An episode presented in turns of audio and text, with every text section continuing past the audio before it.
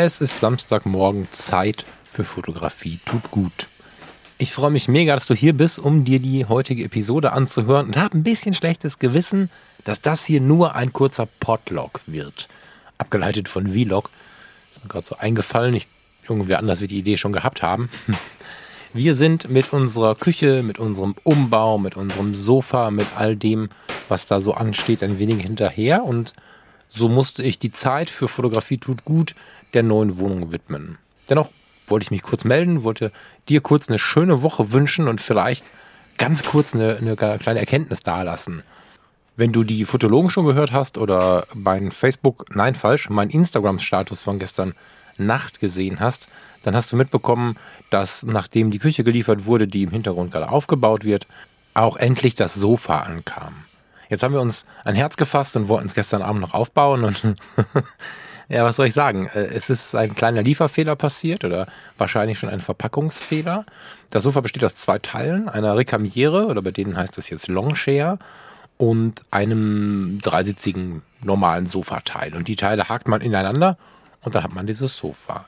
Und in dem Fall ist es so, dass sie, du kannst es bestellen als rechtsbündig oder linksbündig und sie haben jeweils einen Teil hineingelegt. Das heißt, es passt nicht zusammen. Und wobei, also es passt nicht so zusammen, wie es soll. Ja, jetzt ist es so, wenn du es zusammen steckst, das passt schon, schauen zwei Leute in die eine Richtung und eine Person guckt in die andere Richtung.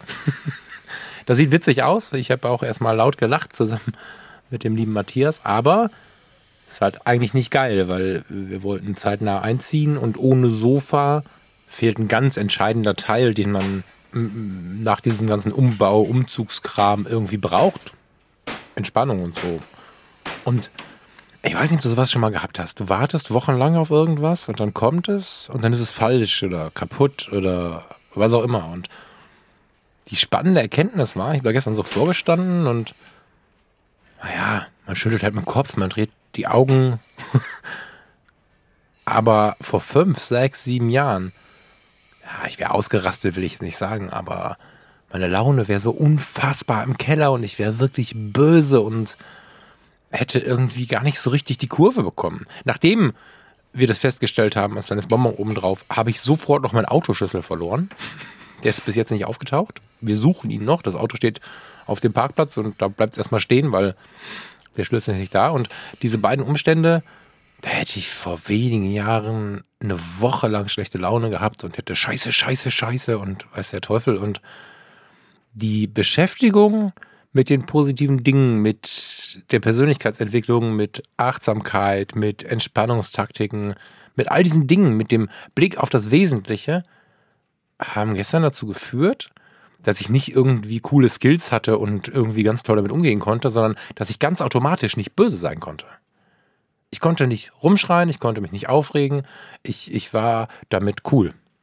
Also klar, habe ich mir anders gewünscht, aber es war nicht möglich, frustriert zu sein, es war nicht möglich, böse zu sein, es war nicht möglich, mich so richtig zu ärgern. Und das hat dazu geführt, dass ich ganz entspannt mit dem Versender telefoniert habe, alles entspannt geregelt habe. In zwei Wochen ungefähr kommt dann das neue Sofa. Sie nehmen es komplett zurück und schicken ein neues so what? Es ist alles gut. Und das wäre so nicht gegangen. Und das hat gar nichts damit zu tun, dass ich die Superskills am Start habe, sondern dass ich mich einfach kontinuierlich mit diesem Thema beschäftige. Und, ja, und mit dem Thema meine ich jetzt Achtsamkeit, Zufriedenheit, Persönlichkeitsentwicklung im weitesten Sinne. Wenn das regelmäßig passiert, dann ist das irgendwann nicht mehr etwas, was wir abrufen, weil wir einen Podcast darüber gehört haben oder ein Buch darüber gelesen haben. Das verinnerlichen wir. Und das war so die Erkenntnis von gestern Abend. Die ist wunderschön. Und ohne die Beschäftigung damit wäre das so nie gekommen.